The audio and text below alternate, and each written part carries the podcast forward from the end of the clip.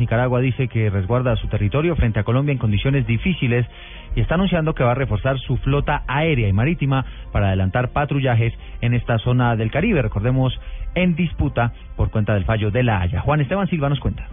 El vicepresidente de Nicaragua, Moisés Omar Jales Levens, manifestó hoy que la soberanía ejercida por su país en aguas del Mar Caribe y restituidas por la Corte Penal Internacional de Justicia se ejecuta en condiciones difíciles. Esto tras el fallo favorable que en noviembre de 2012 la Corte dio a la nación centroamericana en el marco de la disputa con Colombia por un área marítima que según Managua está estimada en 90 mil kilómetros cuadrados según Bogotá la fija en 75 mil.